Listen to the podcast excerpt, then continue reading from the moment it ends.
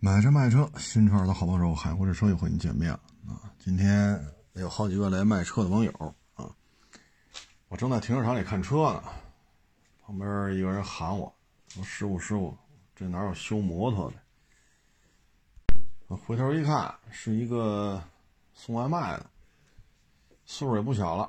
我说：“这儿没有。”我说：“你什么情况？”他说：“他那摩托车呀，是一个幺五零。”水冷四气门，前后带 ABS，啊，送这外卖，啊，他这车什么情况呢？显示水温过高，拧油门不走了。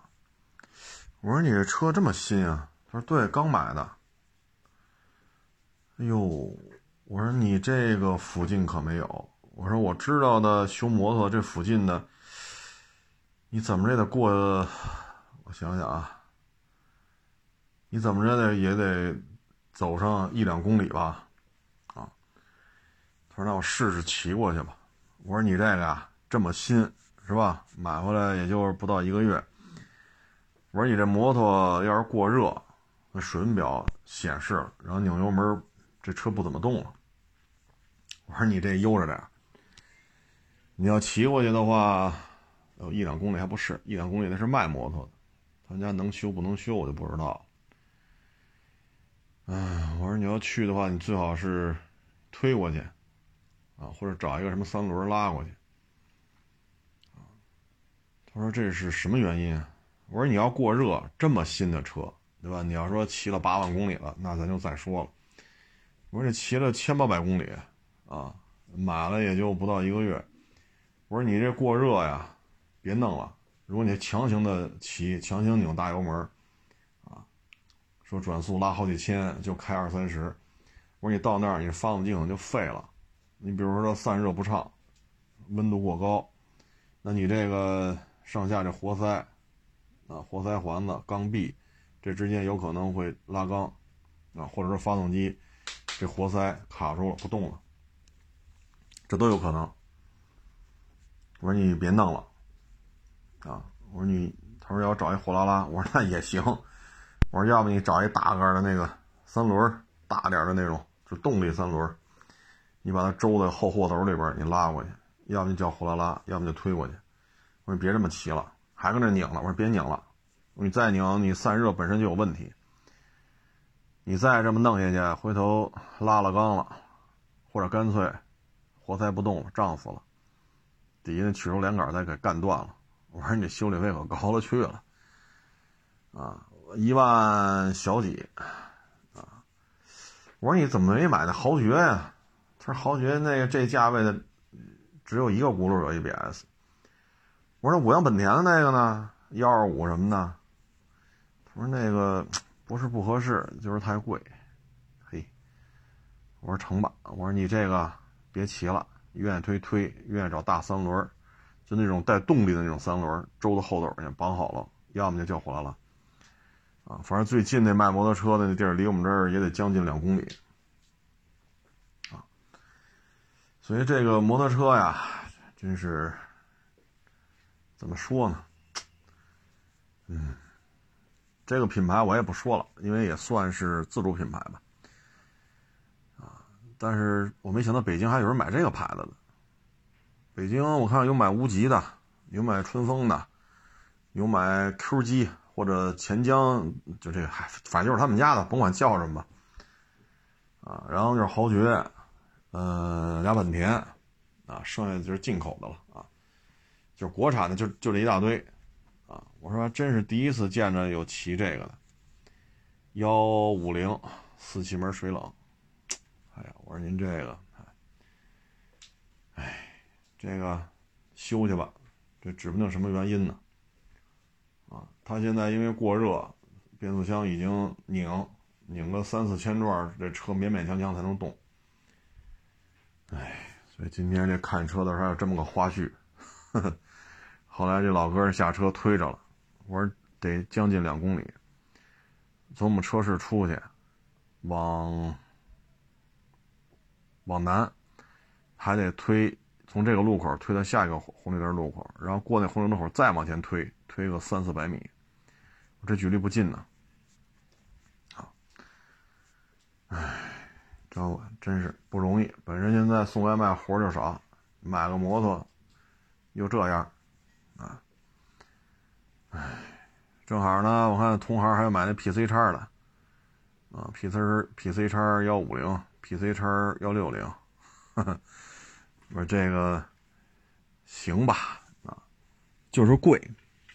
本田，本田这车，哎呀，就是贵，没招啊！这车咱也没办法啊。有的都骑了两年了吧，PC 叉，老款的，确实质量好，不坏。嗯，今天我们车市嘛，你走着确实也挺累的。骑个小摩托呢，跑来跑去的，确实也方便，确实不坏。啊我们这儿还有骑那巧格的，那骑的可有年头了，五六年了吧？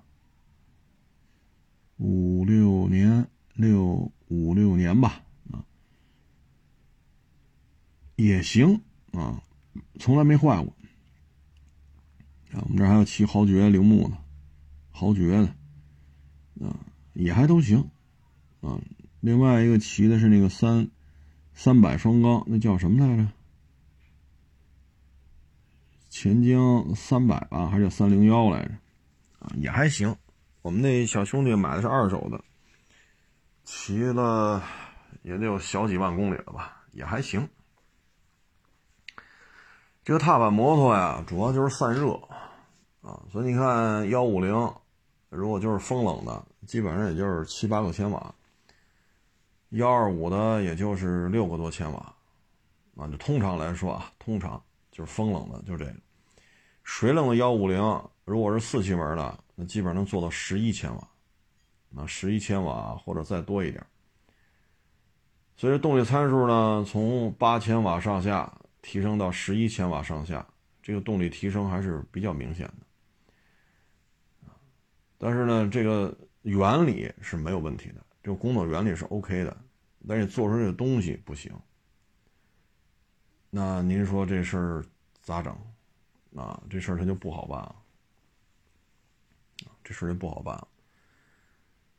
哎，所以送外卖啊，我觉得您要么就是，你像那本田啊，本田也有那便宜的万把块钱的，就是五羊本田、新能源本田，你不行买那个，要么就买豪爵，豪爵还有那个，就是脚丫子不是踩着平踏板吗？这踏板距离还比较大。然后豪爵呢还有专利的那个后伸缩那货架什么的，不行买那个也没多少钱，啊，花一万三千多买的，你这骑了，哼，满打满算不到一个月，你说这出出这问题，哎呀，这得慢慢查去吧，啊，那今天看车呢，有一台车比较神奇，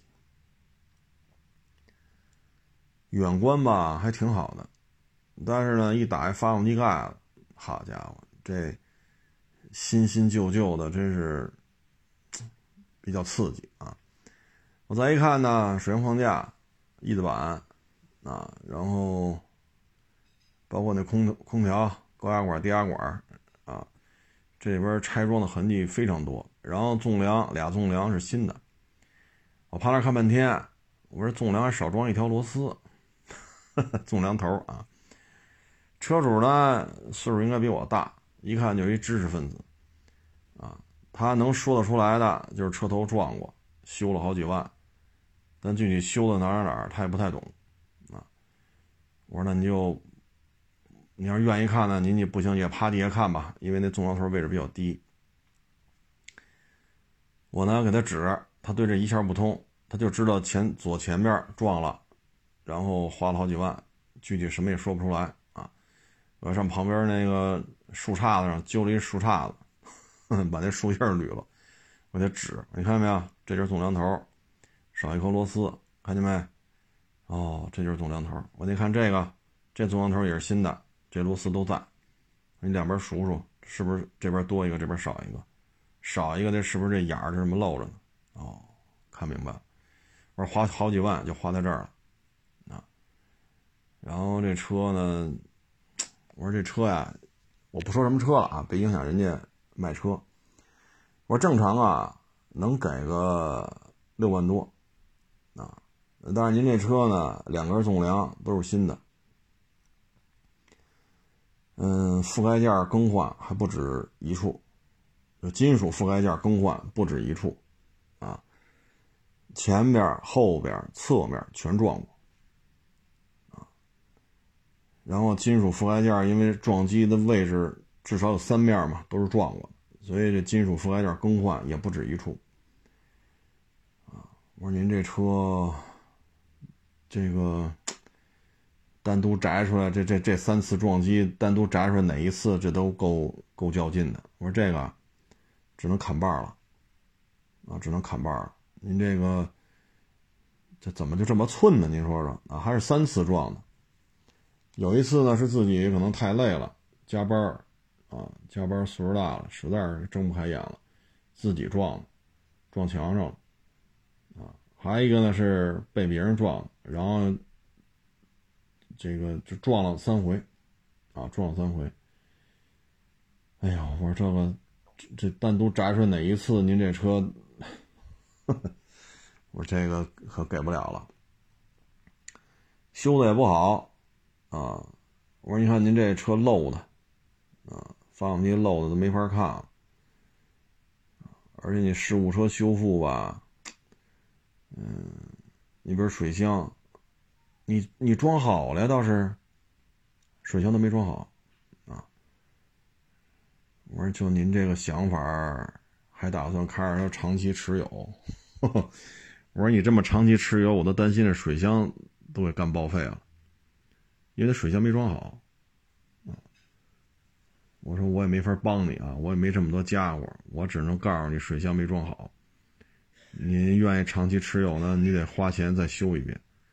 您要是卖了，你看谁出的价高，你就卖谁吧。我这个弄弄这种车可是费了劲了，这个只能批外地了啊。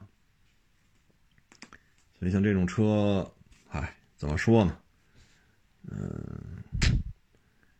自己开车呀，反应得机灵点啊，既别既别被别人追尾，咱也别追尾别人，咱也别撞墙去，咱们这个也别也别被别人撞，咱也别撞别人，咱真是反应得机灵点啊，要不然这车这么弄的话，赔的太多。我说你这车也不适合长期持有了呀，你这纵梁少颗螺丝，其他螺丝装的也不太正。感觉较着劲呢。我说你这在马路上跑，你要是路不路不平的话，你这因为这前纵梁这装的位置不对，你其他的螺丝在呢，但有可能会脱落。我说你台车呀撞的比较厉害，前纵梁换新的是可以的，但是换完新的你得校正啊。你现在两根纵梁之间位置是不对的，所以纵梁螺丝有一颗就装不上，水箱也装不正。我说你这都是连锁反应，所以你这车这这事故车是没跑了，但是这车反正我说你天天上下班开，反正也是也是得小心啊，别哪天水箱干爆了，或者哪天这纵梁螺丝又掉一个，回头开着开着纵梁再少一根我说这个，我说这。我说你这车修的可真是不咋地，这个，啊，嗨，这个也是老实人啊，岁数也不小了，科研工作者对这些呢确实也说不大清楚，就知道自己被撞，自己撞别人，这几次都分别撞在哪儿，反正修花多少钱他知道，钱数能说上，其他的都说不清楚啊，因为对于汽车不太了解，啊，所以我说您看看吧，我们只能出这么点钱了。你要接受，你就搁这儿；不能接受，你就再转转。万一能多卖个一千五百，是吧？或者多卖一千五？我说你只能转转了啊！这种车我们处理起来确实有难度，只能批发，只能批发啊。所以这车吧，有些时候我觉得岁数大了之后，尤其是长期伏案工作啊，又老加班。岁数大了，精力可能体力啊都差点了，这么疲劳，我说最好要么你就打车得了，对吧？你坐后座系安全带，你可以眯一会儿，啊，要不然你你看，当然这雇司机可能也不太现实啊，反正要不然你就坐公共交通，啊，你看地铁上有座你可以眯会儿，公交车上有座你可以眯会儿，因为这么高强度的这种科研工作，这个岁数也到这儿了，精力什么的确实也。也比不了年轻人了啊！我说这车不适合长期持有了，漏油漏的太厉害了啊！我拿那小树杈，刚才不给他指那个纵梁吗？我咔哧咔哧这气门室盖，你看看，你看看这一咔哧就一疙瘩泥儿，油泥儿湿的，再一咔哧咔哧又咔哧下来一股泥儿。我说您看这气门室盖，整个这个气门室盖这一圈全是石油泥啊！我说这不是说今儿刚漏的。我说你这漏成这个样子，得有些日子了。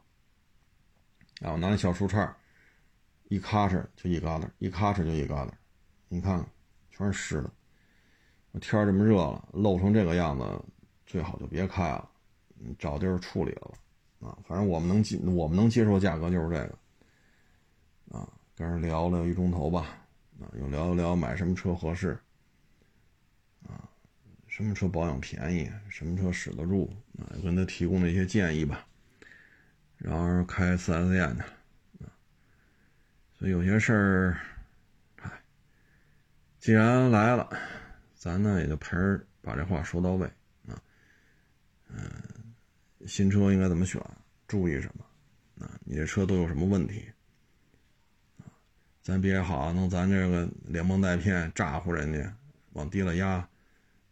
咱也别干那事儿，有一说一，有二说二，对吧？拿小我上那树上揪了根小树杈嘛，把树叶捋喽，你看看，是不是这情况？啊，我说你看其他的都是旧的，生锈，就这个纵梁锃光瓦亮，都反光，是吧？啊，两根纵梁都干了，你说这，哎，哎呀，人一岁数大呀。这确实，啊，体力精力确实不如年轻，啊，也不容易啊，这么创业，啊，嗯，我看今儿还有网友说呢，这个以后牛头的越野车就会被比亚迪仰望所取代，哎呦我去！我说这么着啊，谁取代谁呢？咱也不知道。啊，因为仰望这刚刚开始发售，我说你说这么着，仰望如果是纯电版的啊，你充满十次电，啊，如果你是插电混的，你那小油箱你充满十箱油啊，加满十箱油啊，这不是说这雷克萨斯 G 叉四六零不行吗？我说这车也是加满十箱油，咱的能量补充就是这个前提，要么充满十次电。要么加满十箱油，啊，咱拉到高原无人区，啊，就海拔四千五百米以上，啊，或者五千米，啊，或者五千多一点，这种高原无人区，能量补充范畴就是十次，啊，电的就充满十次电，油的就加满十箱油，跑去吧。你看谁先坏，或者说你看谁跑的距离远，啊，你说换轮胎没问题，啊。你愿意换什么这胎那胎的随便，轮胎可以换，其他的不能动，其他的不能动啊，可以换轮胎没问题，大花纹小花纹是吧？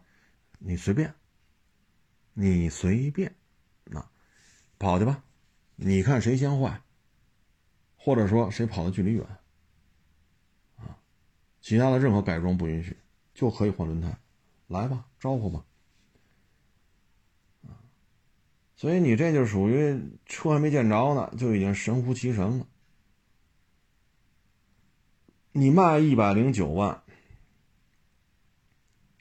啊，雷克萨斯 G 叉四六零也有卖一百零九万，大家都有一百零九万的这个价位。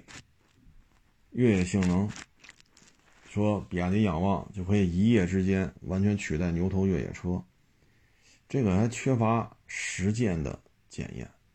啊可能说这话的也没去过沙漠，说这话的可能也没去过无人区，啊，说这话的可能也没进过藏，也没去过内蒙，也没去过青海、新疆啊，或者说近点的老掌沟。你像我们接触这些车，你说普拉多这过手得上百辆了吧？啊，上百辆总得有了，二七、三五、四零啊，中东的、国产的。乱七八糟的啊！陆巡没有上百辆，也得有大几十辆了吧？途乐、帕杰罗、F 勾，嗨，这都，这这弄过很多了啊！不是说一辆两辆啊，包括劲畅等等等等。那这些日系越野车，大牌自吸的，它有它的是经受过实验检验的这种状态。那这些车天南海北的折腾完了，人家表现是怎样的？我们在二手车市场里是能够看到，因为人总有卖车的时候。那卖车我们就会看，对吧？我们会看看完之后，我们就知道这车是什么状态。那你仰望现在一辆二手的没见着啊？你说仰望行，你说仰望不行，现在下结论过早。对吧？要么像刚才我说的，你比亚迪这么牛，你找一台仰望，找一台 G 叉四六零，这个十四电或者说十箱油，然后四千五百米以上高原无人区，跑去吧，啊，跑去吧，你可以全程做直播，不间断，带着公证处的，你让我们看看。我们看看你跑，或者说不是自媒体不都喜欢自己花钱吗？博流量吗？我没钱啊，人家有钱呢，咱也呼吁一下啊。但是我估计够呛啊，因为雷克萨斯不会为 G 叉四六零支付任何费用，这车马上就换代了，而且也没有中规的，好几年前就没有了。这些 G 叉四六零都是平行进口的，雷克萨斯不会为这事儿支付一分钱费用。那能支付费用的是谁呢？所以这种对比，是吧？所以我们也是期待吧，啊，看看现在谁，对吧？能这么干啊？我们也去欣赏一下，看看这个能够原地转向啊，啊，这个那个呀，啊，什么四轮轮边电机呀，啊，这样的一台硬派越野车表现是怎样？啊，你也可以不去高原无人区，啊，你可以去沙漠呀。这阿拉善，这不是老区吗？你去跑去吧，打个点，是不是？从这到那儿，中间允许加十次油，或者中间允许你充十次电，跑去吧。啊，这些我们都可以去看一下，啊，看看谁先坏，看看谁跑的距离远，这才是有实实践意义的一个对比啊。我觉得现在呢，坐车呢，可能不太去强调耐用性，啊，包括刚才说那某自主品牌的幺五零水冷四气门前后 ABS 的这踏板，现在更多的考虑一个技术的先进性，我是不很时髦，我很 fashion，啊，我有微波炉，我有冰箱，啊，我有加热水杯架，我有智能水杯架。啊我有最好的这种大屏，啊，我这大连屏可宽了。一些炫酷的科技，啊，成为自己在车市当中能否吸引观众的一个重要的点。所以这就是现在的汽车圈的现状。那你使得住吗？我们在二手车圈里，我们看到的就是这车使得住，使不住。你包括豪爵铃木那 D L 二五零，G S 叉二五零，为为什么这车保值率这么高啊？它性能衰减的很弱，很弱，啊！你说这车有多先进吗？谈不上。二五零 D L 好家伙，也奔着二百公斤去了。这这动力反正，但是它不坏啊，很稳定啊。所以很多人骑着它去西藏啊，它坏的概率很低呀，对吧？所以现在坐车越来越追求的我要 fashion 我要酷，我要很炫、很拽、很屌，是吧？我有这些这个那个的技术，使得住吗？你这车真的是做了充分的路试吗？对吧？所以现在这些车就是，看着花里胡哨的，啊，使得住使不住啊。现在年轻一代可能抱着手机长大，家里生活条件很好，对吧？飞机呀，什么头等舱、商务舱啊，大平层啊，车接车送啊，恨不得还有保姆照顾啊。他们不太了解去野外、去荒漠那些艰苦的地方。需要什么，对吧？你现在 F 勾啊，当然这车已经卖了啊。F 勾，你看 F 勾这中控台上有个啥？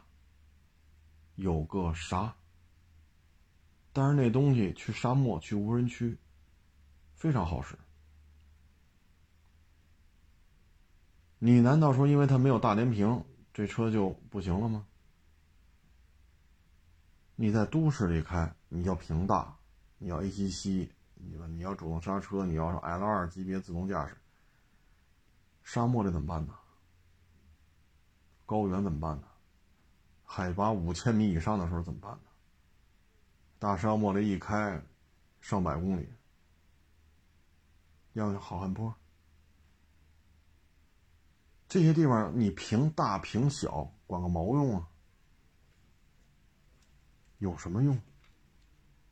啊，包括那天还来一个，哎呀，我也不能说哪个牌子的，好家伙，你瞅这做工，啊，真的是很粗糙啊！外观宣宣传的，你看我们这个是吧？造车新势力，这个那排第几？我们这车好，五十多万，好老大个了，这他妈充满电跑二百多公里，我一看，哎呦我去，真是他妈驴粪蛋表面光。你看看这底盘，这这这这些边边角角处理的，很业余，很业余，啊，很生疏都可以说是。人家能吹呀，我的服务是最贴心的，我们 CEO 跟车主是家人般的关系，啊，我们的服务保证可好了，可温馨了。我就纳了闷了，你把你这点精力、这点钱，能不能把这车做到成熟一点？你看看这个这个细节处理，对得起这身价吗？续航里程续航里程不行，做工做工不行，保值率就就就没法看了，你要我说，这就是这这就是靠忽悠啊！你就是在靠忽悠卖车呀！你这车这细节做工能看吗？有钱，对吧？前两天还在网上大当家在说，我就不给你投钱，我每年有多少亿的宣传费，我就不投给你。好家伙的，你这就明白了吧？哎，一九年第一批车上市的时候，五十多万的车，那么老大个儿，一 SUV，续航里程二百多，任何媒体不许提，你只许提我的关爱，我的呵护，啊，我们亲人一般的这种售后服务。家人一般的这种共同成长，然后我只能这么说：一九年买他股票的都发财了，啊，都发财了，就买他这车呢都是赔钱。五十多万的车，一九年买的，开到二二年，我们卖，我们往外卖，二十亿出头，赔多少？三十万打底，你的赔就亏损额超过三十万。我说咱就这么说吧，两万公里，对吧？这表显就两万公里。我开一个丰田的红杉，一百升油箱，就老红杉啊，不是三点五、五点七的，这玩意儿费油吧？成嘞。我就每天早上七点半从中关村开到国贸，每天晚上五点半从国贸再开回中关村，哪儿堵去哪儿，我就这么开。我开两万公里，我用不了三十万的油钱，我用不了。啊但是你这个呢？这车认赔三十多万，啊！所以你说这玩意儿，再一个，你要真是说港里最低的时候，一六年、一七年吧，一八年还有吗？我忘了，一七年好像还有港里边那红杉，六十多万，六十多万，一七年的红杉，你要开两万公里，啊，它是一九的开到二二两万，那你一一七的开到二二，比如说开五万，也原漆原玻璃原胎，假如公里数翻成四万，那车也不止二十多呀。那你六十多万买的红杉，你要是就开四万多公里，也原漆原玻璃原胎，那你到二二年再卖，绝不可能二十多呀，绝不可能。你上网看看，一七年白金版的红杉，或者说 S R 五版本的红杉，卖多少钱？有他妈卖二十出头的吗？所以你说这就，哎呀，那天来那网友，我一看这车，我去。这这这做工，这走线，好家伙，卖他妈好几十万，唉，这我都不能理解，这都怎么想的？你说你一九年买两张股票，你肯定发了财了。你说你买这个玩意儿，我是理解不了啊，巨赔钱，性能也不咋地呀，啊，要我理解说五十万。或者再便宜点，四十五万，我买一个汉兰达这么大的电动 SUV，四十五万、五十万这个价格，我认为的续航里程厂标至少得六百以上。就汉兰达这么大 SUV，如果要花到四十五万到五十万，它续航里程哪怕有虚标啊，厂标能标到六百，这是最起码的。那你现在跑二百多，那天来那车说，我后来买的，比一九年的成熟。我说那跑多少？三百多，哎呀，我我说您这车也不用五十多了啊，现在应该是不到五十吧，就说五十吧啊，五十万买 SUV，就汉兰达这么大，跑三百多，我也没觉得这车牛在哪儿嗨，不说这个啊，你愿意吹着仰望呢就吹啊，将来能做得好，我相信这是一定的。但是这需要一个漫长的过程，啊，需要一个漫长的过程。我们得去看，啊，我们得去看，看他这个，呃，怎么说呢？实际的表现，在高原，在荒漠，在热带雨林，在无人区，在冰川，对吧？你使得住，使不住？这不跑个一二十万公里，跑上三五年，啊，没有个几万辆车的这种实际的验证，你能成熟起来吗？嗯，因为你比亚迪并没有做过什么硬派越野车呀，你不是一个做硬派越野车起家的。你看坦克三百，这个那个，那坦克三百第一批也不太成熟啊。那现在两三年过去了。那现在坦克三百越来越成熟了。这坦克三百还是做皮卡起家的长城推出的呢。这长城玩带大梁的车，那年头可多了去了。啊，长城可不是说刚刚推出带大梁的车，多少年了？多少年了就干这个？什么赛影、赛佛，是不是？嗯，迪尔啊，再往后哈弗 CUV，然后。嗯，H 九坦克三百现在是五百，对吧？现在哈弗 H 五可能要出新款款了，啊，比坦克五百还大。就这就属于经验比较丰富的。那出坦克三百第一年也差点，也差点，啊，这问题那问题。你包括那实体按键，还是液晶屏里边的按键，现在不也改成实体按键了？那现在这两三年过去了，哎，现在坦克三百比较成熟了。长城尚且如此，比亚迪呢？所以说我们支持自主品牌，我们也期待比亚迪能卖到一百零九万，我们也期待吉利、长安、什么长城、红旗是吧？荣威、广汽都能出一百万以上的自主品牌，并且也能做到年销几万辆，我们也希望这样。但是呢，厂家还没这么吹呢，这网上就这么吹，这就不合适了，啊，这就不合适了。厂家还不敢说呢，说灭了牛头越野车，这底下人就就开始吹上了。我们支持自主品牌，但我们不要冒进，啊，不要过于盲目的去这个那个，尤其是越野车这一块它需要你实践的检验，啊，可能说这话的人也没去过，像比如说海南岛，我说的不是去旅游啊，去那儿试车，你去那儿试过车吗？你去过老掌沟试车吗？你去过沙漠吗？你去过高原吗？你去过无人区吗？你跑过吗？包括我们原雨季里去试车，那就跟水管的自风挡一样，一望无际的高速，我们最后只能开到四五十。那雨下，就在这种地方试。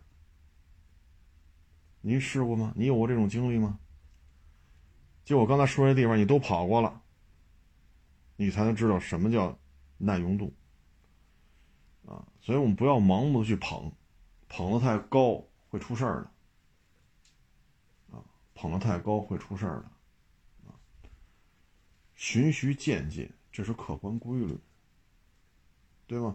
不要说连循序渐进这都得，你。你这不遵守，那不遵守，你有了技术，你就宇宙无敌了。技术是技术，实用化、耐用度、耐久性，这是另外一回事，这需要不停的去改善啊。哎，行了，不多聊了啊。期待比亚迪、长城、吉利、广汽、呃红旗、长安，是吧？上汽啊。期待这些自主品牌吧，都能够出一些百万豪车啊，甚至于在欧洲、在北美、在中东、在非洲啊，我们的这种几十万、上百万的硬派越野车啊，都能够拿到更多的订单啊。反正现在看大毛那边啊，大量采购了我们的哈弗 H 九，也大量采购了我们的坦克五百啊。我相信未来未来会有更多的这种。自主品牌硬派越野车出现在海外的汽车市场当中，行了，不多聊了啊！谢谢大家支持，下捧场，欢迎关注新浪微博“海阔试车手”。